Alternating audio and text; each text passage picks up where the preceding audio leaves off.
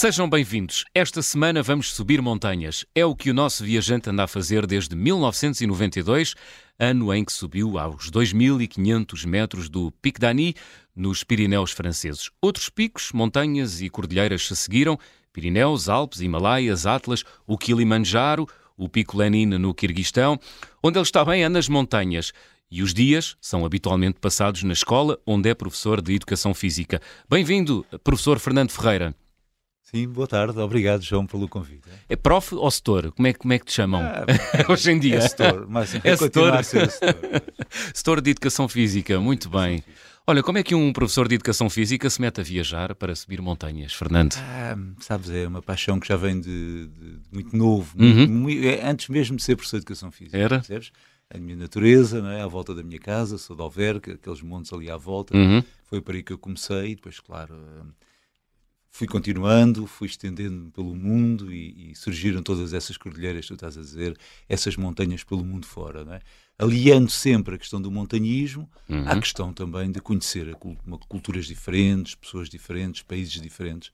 Isso é uma, é uma mais-valia para a minha vida. Muito bem. Eh, eh, na tua adolescência, na tua juventude, fizeste parte de clubes de montanhismo? Não, não, nunca, nunca. Aliás, até te posso acrescentar uhum. uma coisa que não deve ser feita por ninguém. Então? Eu comecei por ser autodidata no montanhismo e na escalada, não é? Já lá vão muitos anos, numa altura em que não havia a informação que agora existe através da internet. Uhum. E, portanto, fui experimentando determinadas coisas, fui criando as minhas próprias ferramentas para poder escalar, para poder subir as montanhas e tudo isso. Não é, não é muito aconselhável. Não, não, não é muito aconselhável e hoje em dia, sobretudo, não é necessário, não é? Porque temos tudo isso mais ao nosso alcance. Mas naqueles tempos, não, naqueles tempos não era assim. Muito Tínhamos bem. que ser criativos. Exatamente. Olha aí como é que começou tudo. Começou no Pico Dani, nos Pirineus, não é? Um pico de 2.500 metros Sim, é uma história muito engraçada. Conta. Porque, porque, eu formei um clube montanhista na escola uhum. uh, em 1989. Em, lá em Alverca. Em Alverca. E começámos a subir a Serra de Sintra, a Serra da Estrela, a Serra do Jerez e criou-se ali um núcleo muito forte de alunos. Aliás, na altura... Portanto, tu eras o prof fixe. Eu era o prof fixe, exatamente. O, setor, o setor. O setor. Os alunos queriam ir para a escola porque Sim. lá existia um clube de montanhismo. E era Uau. eu sozinho que movimentava aquilo. Até que surgiu a oportunidade em 92 de ir com 15 alunos, uhum. 9 rapazes e 6 raparigas, durante 15 dias para os Pirineus. Ficámos numa aldeiazinha, Lourdes e Xera, e a partir daí fizemos N atividades, canionismo, espeleologia, uh, escalada, e subimos ao Pico Dani, onde dormimos no cume. Portanto, foi uma aventura fantástica. Hoje em dia isso seria quase impossível, não é? Porque há uma bolha em torno. Sim. Mas já há muitas dificuldades para as pessoas organizarem atividades fora da escola, não é? Algumas dificuldades. Na altura, os pais tinham tanta confiança em mim que, imagina, não foi sequer preciso fazer uma reunião da apresentação da atividade. Eles estavam desejosos que eu levasse as crianças. Portanto, havia uma confiança muito grande. Uau. E é curioso que agora começa a apanhar os filhos. Uhum desses, dessas pessoas que foram comigo Uau. e disseram por isso simplesmente: houve tudo aquilo que aquele professor organizar, tu vais. Hein? Serra da Estrela, Serra, sou eu que te obrigo a ir,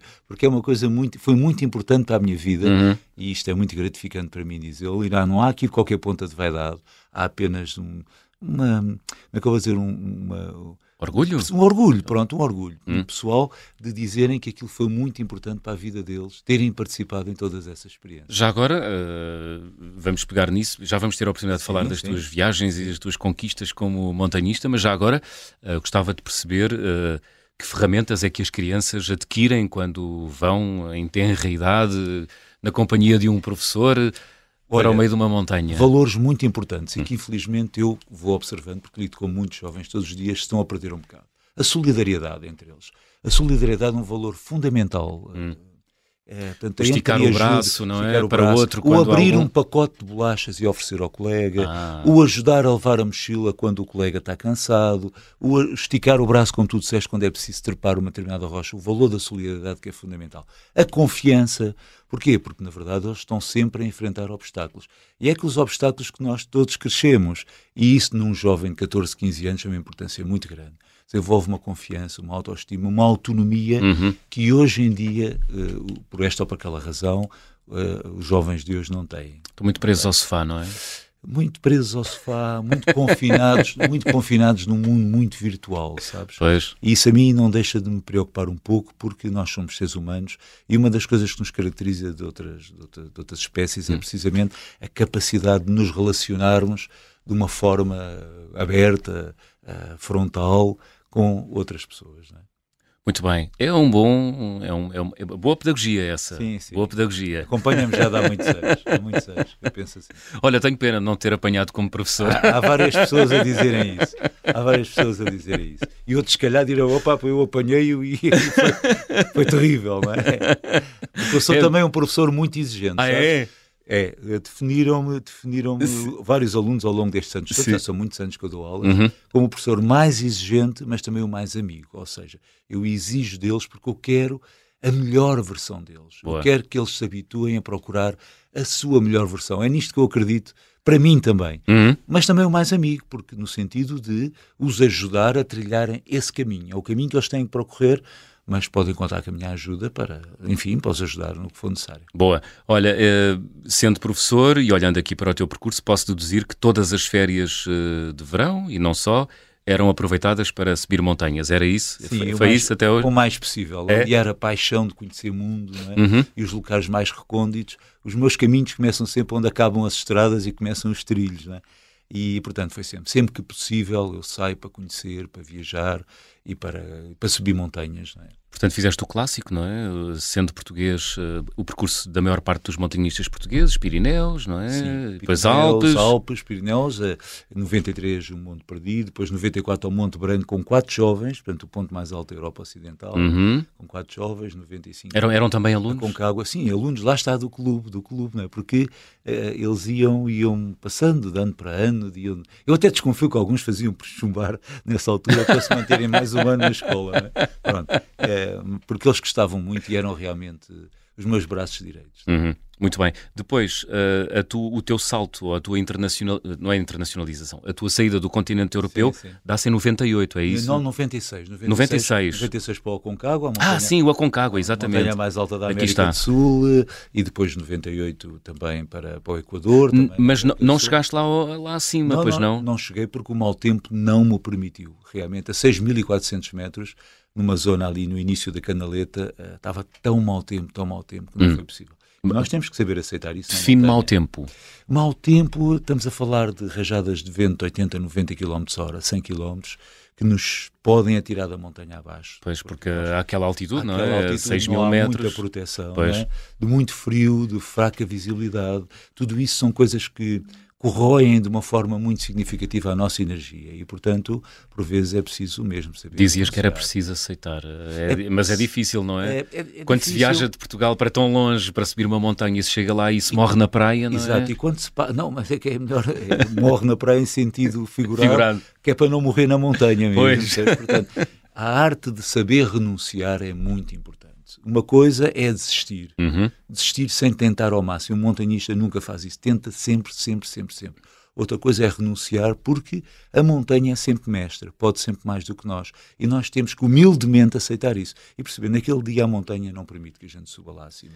E, portanto, temos que aceitar e voltar, continuar vivos, que a montanha vai lá continuar para nós voltarmos outra vez. É verdade, mas há, há um, também há, há, montanhistas que têm uma certa arrogância, não é? Não, não, não sabem desistir, não sabem aceitar que as condições não são as melhores. Sim, por vezes sim. Acontece. Há, há muito desejo de, de, mostrar serviço, há muitos meses de preparação, às vezes há questões até com patrocinadores que levam as pessoas a passar uma linha que é muito tenue uhum. entre aquilo que é o arriscar quanto basta e aquilo que passa a ser a roleta russa. E, portanto, nós devemos ter sempre o discernimento de perceber quando não passar para o lado lá dessa linha.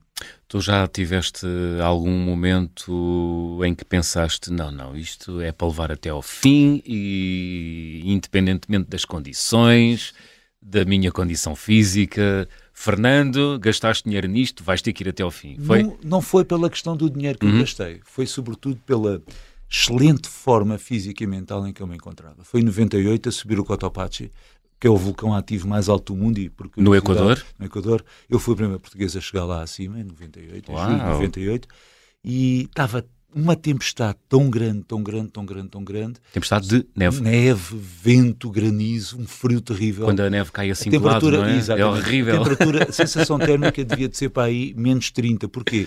Quando eu cheguei ao cume, hum? estavam menos 19 graus no meu relógio, eu, a minha cara estava gelada, o meu equipamento, está uma fotografia até disso, estava completamente branco, eu mal conseguia rir para a fotografia que eu tirei assim à lá minuto.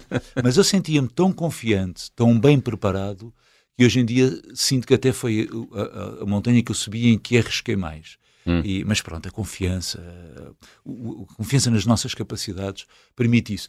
Sem, no entanto, perceber sempre que se houvesse alguma coisa que torcesse, eu era capaz de sair dali pelos meus próprios meios. Uh, estavas sozinho ou não? Estava sozinho. Estava Completamente sozinho? Sozinho, sozinho, sozinho.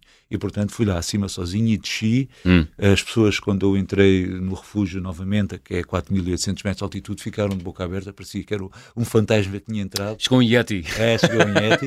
mas, de facto, foi, foi uma bela... Foi uma bela uma bela decisão minha e um momento de muita determinação e coragem da minha parte. Essa, é, essa última caminhada uh, até ao cume do Cotopaxi, isso é, é, é uma tarefa para levar uh, horas, dias? Não, não, não, Estamos a falar de 4.800 até 5.897, que é a uhum. altura do Cotopaxi. Foi uma, eu lembro-me de ter demorado para aí 4 horas a subir ainda de noite, e depois ter descido para aí em duas horas. em duas horas ter descido. Também com o vento a ajudar-me, porque se para cima tinha o vento de frente, depois para cá tinha o vento a bater-me meio de lado, e portanto foi, foi muito rápido. Eu estava em muito boa forma física. Boa, boa, boa, ainda bem. Olha, também no Equador, uh, vejo aqui que participaste no resgate de outro alpinista. Sim, o que é que sim, aconteceu a este pobre, é, bom, foi, caiu, pobre coitado? Caiu numa crevasse, né, que é uma greta, né? Sim. E portanto, eu nesse dia abdiquei do cume né, para ajudar a resgatar. Ele estava a 15 metros de profundidade. Nós estávamos, ele estava a 5.900 metros de altitude, o Chimboraço tem 6.310 metros de altitude e, portanto, foi preciso tirá-lo de lá. Ele estava em muito mau estado e trazê-lo para baixo porque ele não conseguia regressar pelo seu próprio pé. E, portanto, tenho pena de, na altura, não ter atingido o cume do Chimborazo, uhum. uh, mas uh, estou muito satisfeito por ter ajudado a salvar a vida de uma pessoa. Faltou pouco, não foi? Faltaram 200 metros. Faltaram 300 metros 300. de nível, faltava duas horas de caminho. E... É assim. Tens que lá voltar? Sim, sim, sim. O Equador, aliás, porque o Equador é um país que eu adoro e que e as montanhas do Equador são fantásticas. Olha, e tu já te viste assim num momento de aflição como este, este alpinista que tu ajudaste a resgatar? Não, não, não felizmente não. não. embora tenha tido já alguns percalços. Um deles foi na descida do Monte Branco, uh, Chamonix, 4.807 metros de altitude.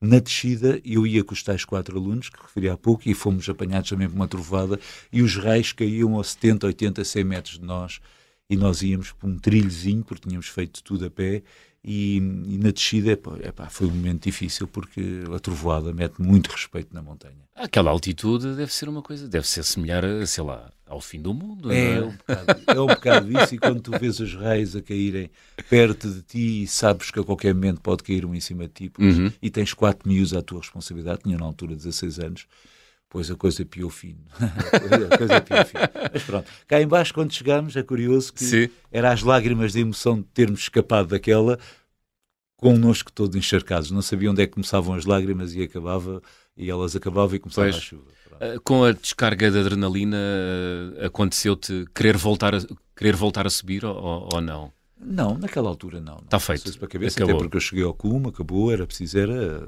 recuperar e, e partir para outra.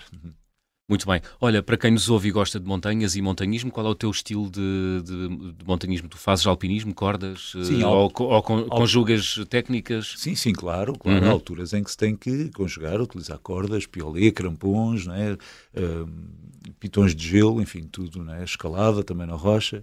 É um bocadinho de tudo. Há outras alturas é só caminhar, como o caso do Kilimanjaro, agora, a semana uhum. passada.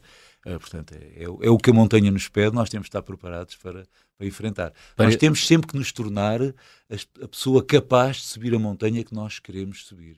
E, e, esta é e nós é que temos que nos adaptar. Exatamente. É? Isto é uma grande analogia para a vida, porque eu ouço muita gente a dizer quer isto, quer aquilo, quer ler todo, mas não estão dispostos a tornarem-se uhum. as pessoas capazes de atingir aquilo que pretendem. E isso não pode ser, não, é? não pode. Não bate a bota que a perdigo. Pois, somos nós que nos adaptamos à montanha, somos não é a montanha que se adapta que a nós, não é? Nós temos que ir de encontro àquilo que a montanha nos exige, nos exige nós sejamos capazes de fazer. Portanto, és daqueles que uh, prega picaretas em paredes de gelo, é isso? Não, são picaretas. Como, são é que se chama? De gelo, são piolês. Piolê, não é picaretas de gelo, é picaretas é, de alumínio, não é piolês. piolês é como se chama. Piolês, pronto, é o nome técnico, mas picaretas de gelo também está bem.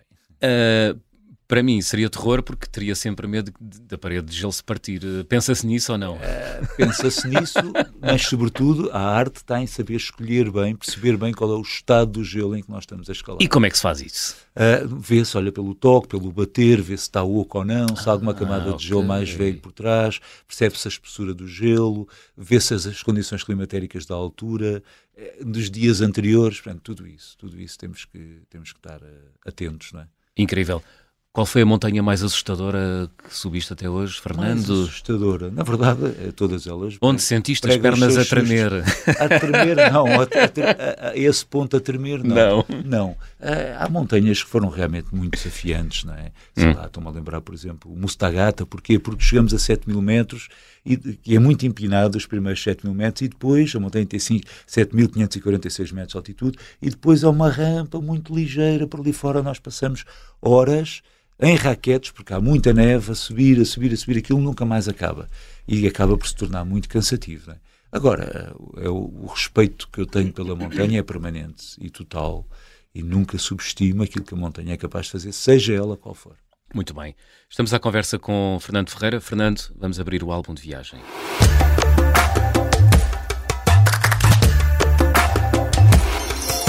Guardas em casa contigo algum objeto que tenhas trazido das tuas viagens e que seja especial? É um, um objeto muito especial, que é sempre a minha velha máquina fotográfica. Hum. Uma Nikon FM2, pesava alguns 2 quilos, mas era Rolo? Todo de rolo, que era toda manual e que me permitia realmente, nas condições mais frias, eu poder tirar a fotografia. Aquilo funcionava sempre. Pois não, tem, não tem bateria, não é? Portanto, bateria. não se vai embora e com o frio. Carregava 2 quilos às costas para tirar aquelas fotografias, mas era sempre uma incógnita, porque eu nunca sabia se a fotografia tinha saído bem ou não, coisa que agora nós temos a oportunidade pois de é. ver logo. Portanto, essa máquina eu recordo com muito carinho, já não a utilizo, utilizo só para uma ou outra brincadeira, uhum. mas tenho sempre muito carinho por ela. Falhaste muitas fotografias? Muitas, muitas, muitas. Olha, havia esse lembro, é? lembro-me da primeira vez que vi o Everest ali ao pé de mim. Sim. Estava um dia magnífico, uma luminosidade muito grande, e eu tirei a fotografia toda contente estava tanta luz que a fotografia ficou muito branca. Foi uma decepção depois quando revelei, não é? porque havia sempre essa peripécia da revelação. Pois é, do, revelação aquela expectativa de ir à loja, não é? Ver, será que ficou boa? Exatamente. E depois, exatamente. olha, sai-te uma cartolina branca. Não saiu, não saiu assim tão boa. Pronto, é assim. Acontece, acontece. Bom, estamos à conversa com Fernando Ferreira, professor de Educação Física, amante de montanhas. Fazemos aqui uma curta pausa nas conversas do Fim do Mundo. Regressamos já a seguir. Até já. E vamos ao Everest.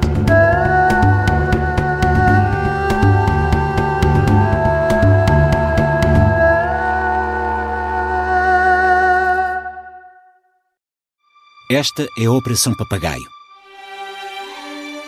o plano mais louco de sempre para derrubar Salazar. Episódio 3. Nome de código: Alice. Espera, está, está a acontecer qualquer coisa! Qualquer coisa de estranho! Uma série para ouvir em seis episódios que faz parte dos Podcast Plus do Observador. Um novo episódio a cada terça-feira. Os Podcast Plus do Observador têm o apoio da Onda Automóveis.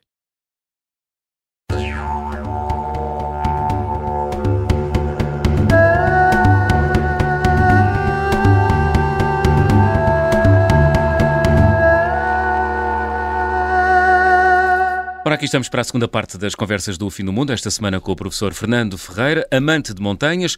Ele é o mountain lover nas redes sociais. O Fernando anda a subir montanhas desde 1992, desde então já subiu mais de 50. Fernando, os Himalaias são o santuário dos amantes das montanhas ou não? Sim, são de certa maneira, porque é lá que estão as montanhas mais altas do mundo, não é? Agora, é preciso perceber que pelo mundo fora há outras montanhas igualmente bonitas e desafiantes. Mas hum.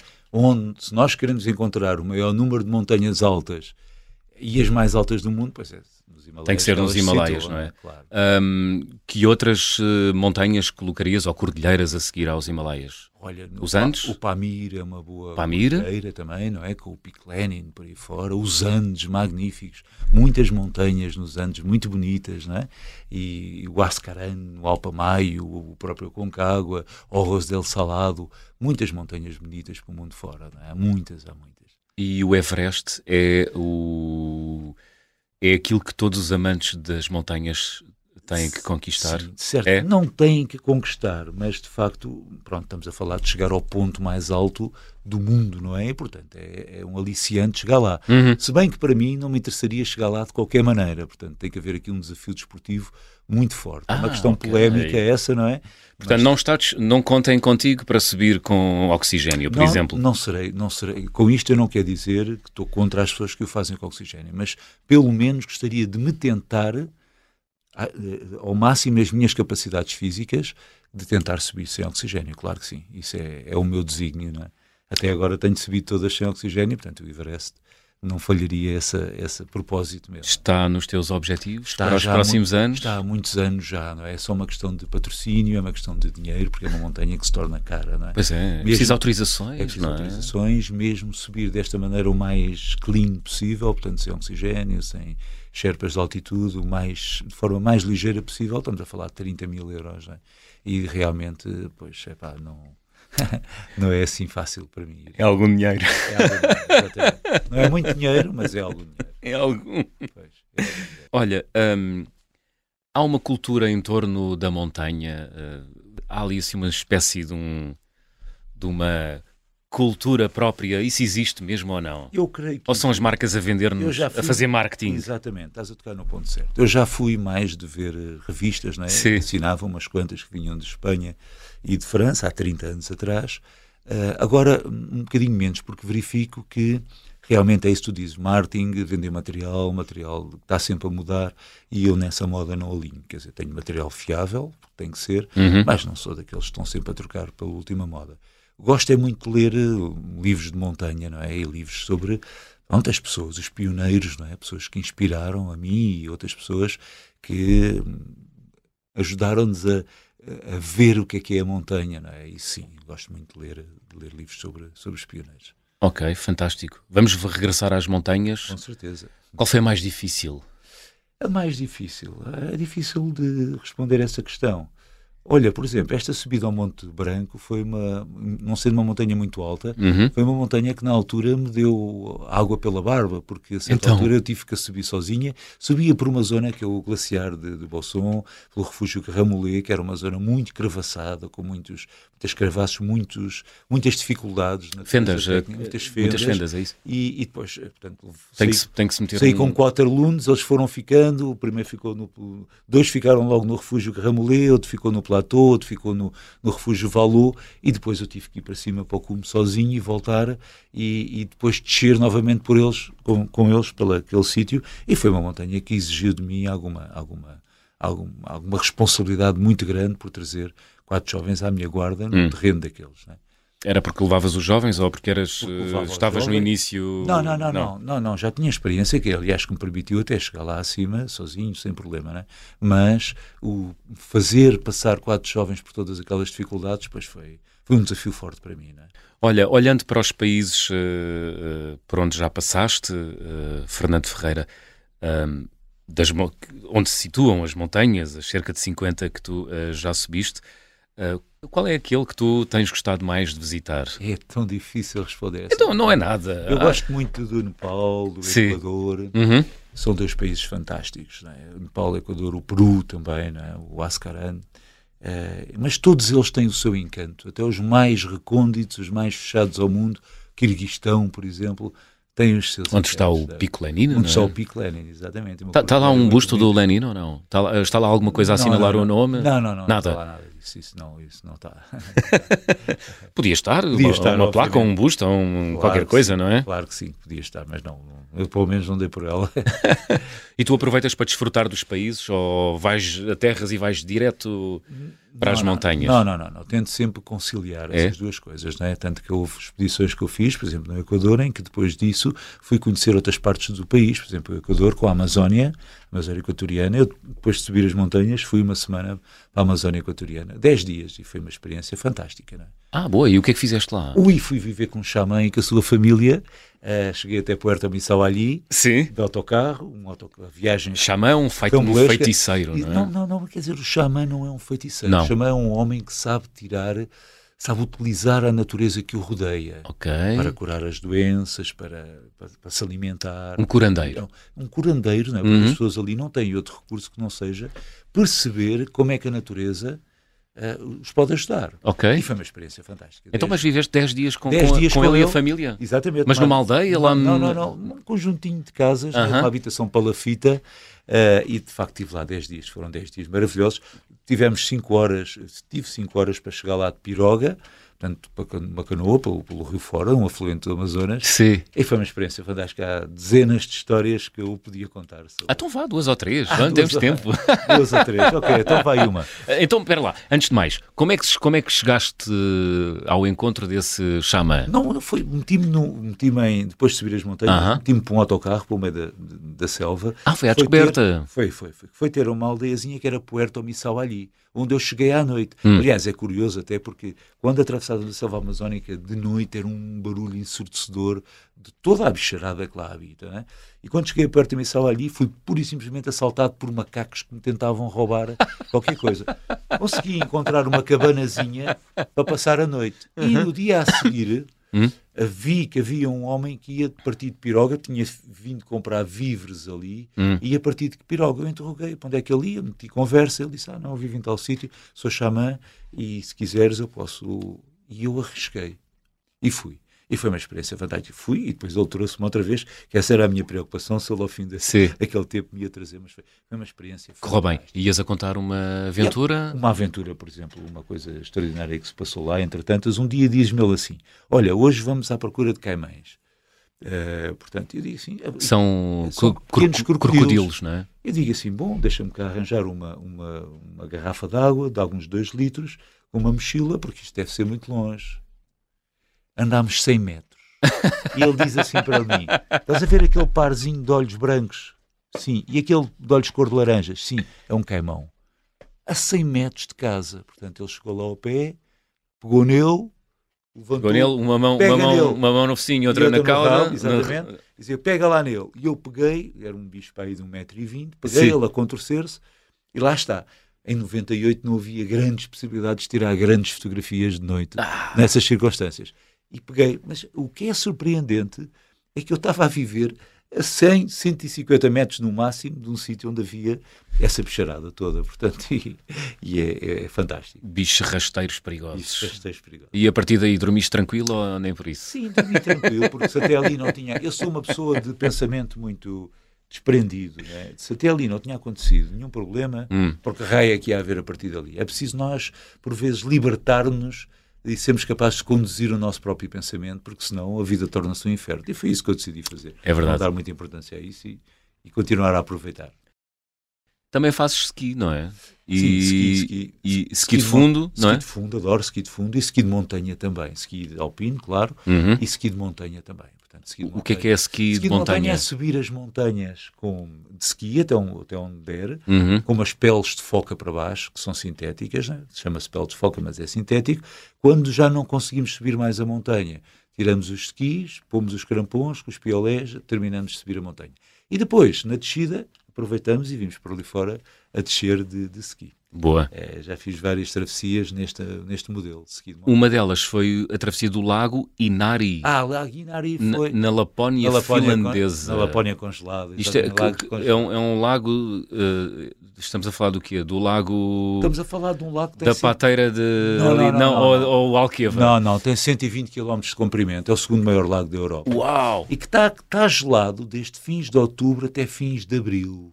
Uhum. E, portanto, eu sempre tive um fascínio muito grande pela Lapónia, desde miúdo, desde miúdo, e aconteceu ir fazer essa travessia no Lago Inari completamente gelado.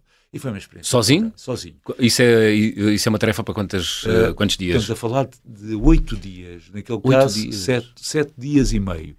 E, portanto, ia acampando, o rio estava completamente gelado, segui de fundo, uma pulca, que é um tornão onde eu levava todas as minhas coisas, Uhum. a mochila, portanto, ia andando, ia acampando, ia montando a minha tenda. Foi uma experiência fantástica. Eu adoro a Lapónia. A temperatura máxima Mas que só- encontrei foi menos 20 graus. a mas, máxima. mas foi uma experiência muito boa. Experiência Nem quero imaginar a mínima. Pois, foi uma experiência fantástica. A mínima há de ter, não há de ter sido muito mais para baixo, menos 30. Apanhei-me, tive a sorte de apanhar um tempo estável. Pois não há grande amplitude térmica. Não é? Pode haver, Pode se haver. tiver vento e uma tempestade, aquilo pode ser para menos 50. não é? Exato. Mas não foi nada disso que eu encontrei, felizmente, andou ali entre menos 20 e menos 30. E foi uma experiência muito. Tens um grande fascínio pela neve eh, e pelo gelo. De onde é que isso vem? Eh, sendo da Alverca, Fernando? É, sabe, se calhar, se calhar vem da altura, não nos esqueçamos que há 25 mil anos estava numa época, estávamos numa época glaciar. Verdade. Não foi Sim, assim mas há tu não tão pouco. vivias nessa Não, altura. não, acho que não, acho que não.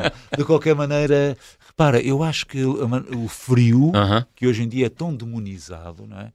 Tá, nós estamos habituados, estamos preparados para lidar com o frio.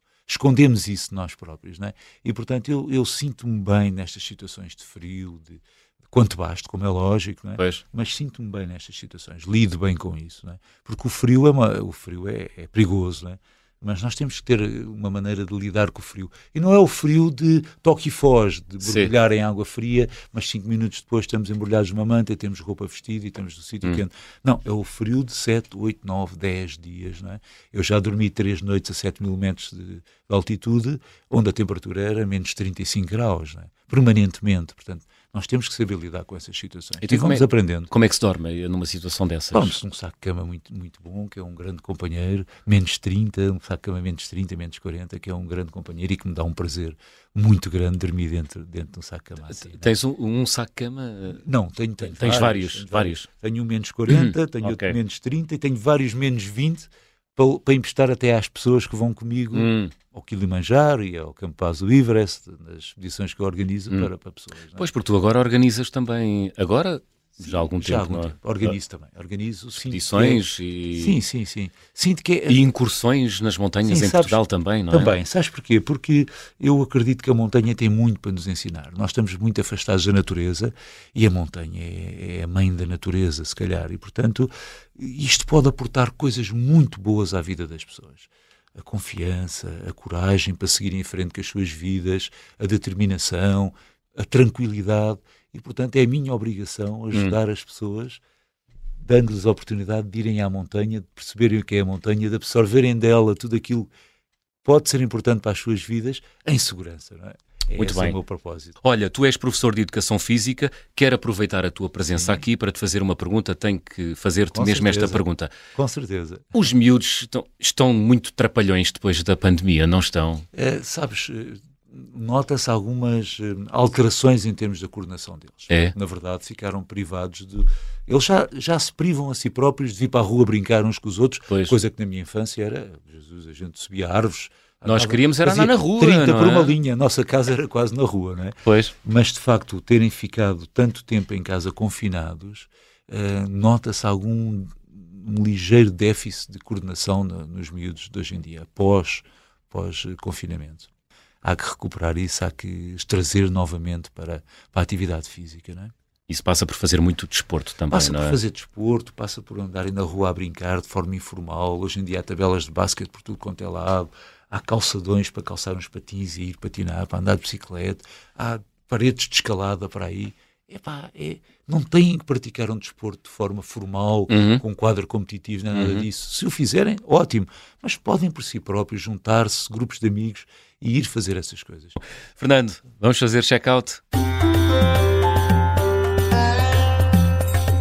Então, vou pedir-te para completares as habituais frases. Na minha sim. mala vai sempre. O que é que vai sempre? Olha, vai sempre um livro e um caderninho e uma caneta para eu escrever ah, apontamentos da viagem que vou. Hum, tiras muitas notas sobre os locais ou sobre as impressões que os locais as impressões provocam? É? que os locais me provocam. E uma outra coisa também, do ponto de vista cultural, interessante. Eu teria aqui centenas de coisas para falar, de coisas que eu fui vendo pelo mundo fora. é? Ah, boa, então, Assim, uma, uma, Olha, rápido. uma, por exemplo, foi um- uma, uma- uma- Eu ia a caminho do campo base do Pico Lenin, no Quirguistão, Uhum. saí de Osh, que é a segunda cidade mais importante do Quirguistão, e de repente vejo uma fileira de homens a cavalo em fila indiana e à frente, só homens, vejo um homem com uma coisa branca atravessada no seu colo.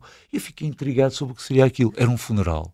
Era um funeral de um homem, só os homens é que podiam participar nele, e o corpo ia, com certeza, em cima de uma tábua, Aham. enfaixado num pano branco, em cima presumo eu que fosse o chefe da aldeia, ao colo dele, até um determinado local onde ia ser enterrado. No, no cavalo. No cavalo, portanto, ao colo dele, ele a cavalo, e ia ali assim atravessado. E só os homens é que podem Só participar? os homens é que iam, só os homens é que iam. Portanto, aí está um- uma coisa que eu não tinha conhecimento que existia. Isto Pois. no Quirguistão, não é? Hum. É um, um país onde existem muitos povos nómadas, não é? Boa. O carimbo de passaporte mais difícil de obter até hoje? Foi, foi quando eu quis ir à Rússia no ano 2000, fazer Uhum. a montanha mais alta da, da Europa, que é o Monte Elbrus, que fica perto da Chechênia, da Geórgia, lá nos confins do- da Rússia. Do E Cáucaso, foi não é? muito difícil obter o visto.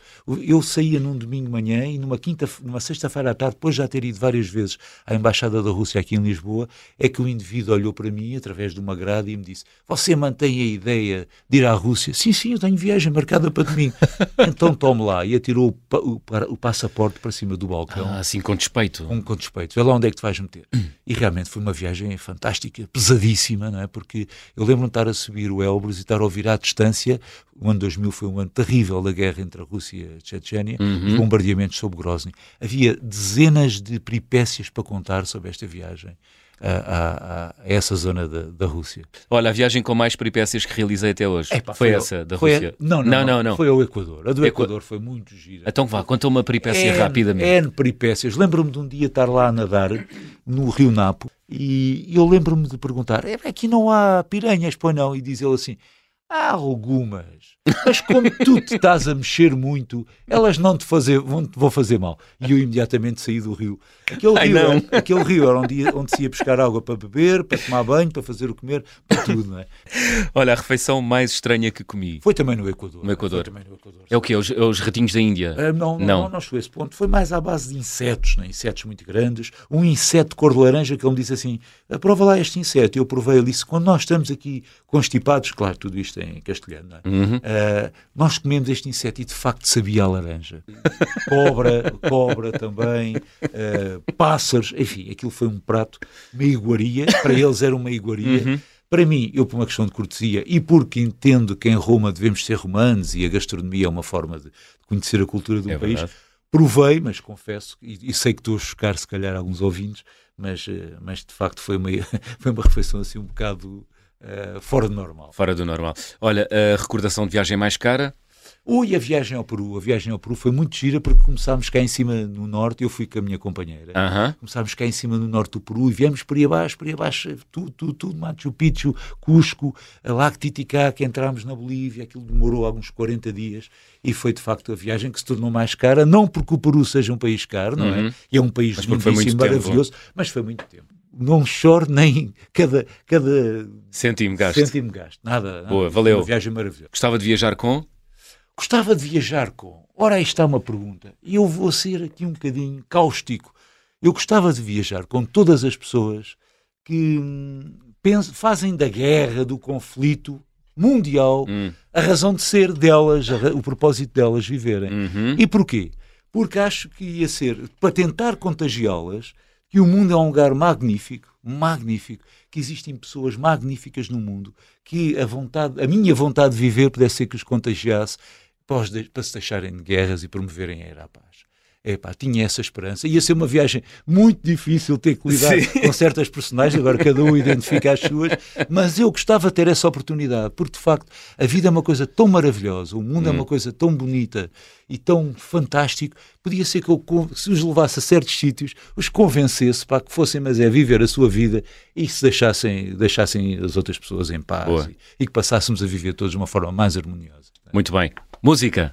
Ai, música, pronto, podia escolher dizer três ou quatro. Gosto muito. Só podes uma. Vá One, lá. One dos, dos YouTube. One dos YouTube. One dos YouTube. Muito gosto, bem. Gosto dessa. Fernando Ferreira, vais para os Pirineus, não é? Dentro, dentro de dias? Amanhã, amanhã, amanhã já, já, amanhã amanhã, já. amanhã. Muito bem, quando o programa sair para o ar, tu ainda lá estarás eh, agarrado aos piolés, eh, Sim.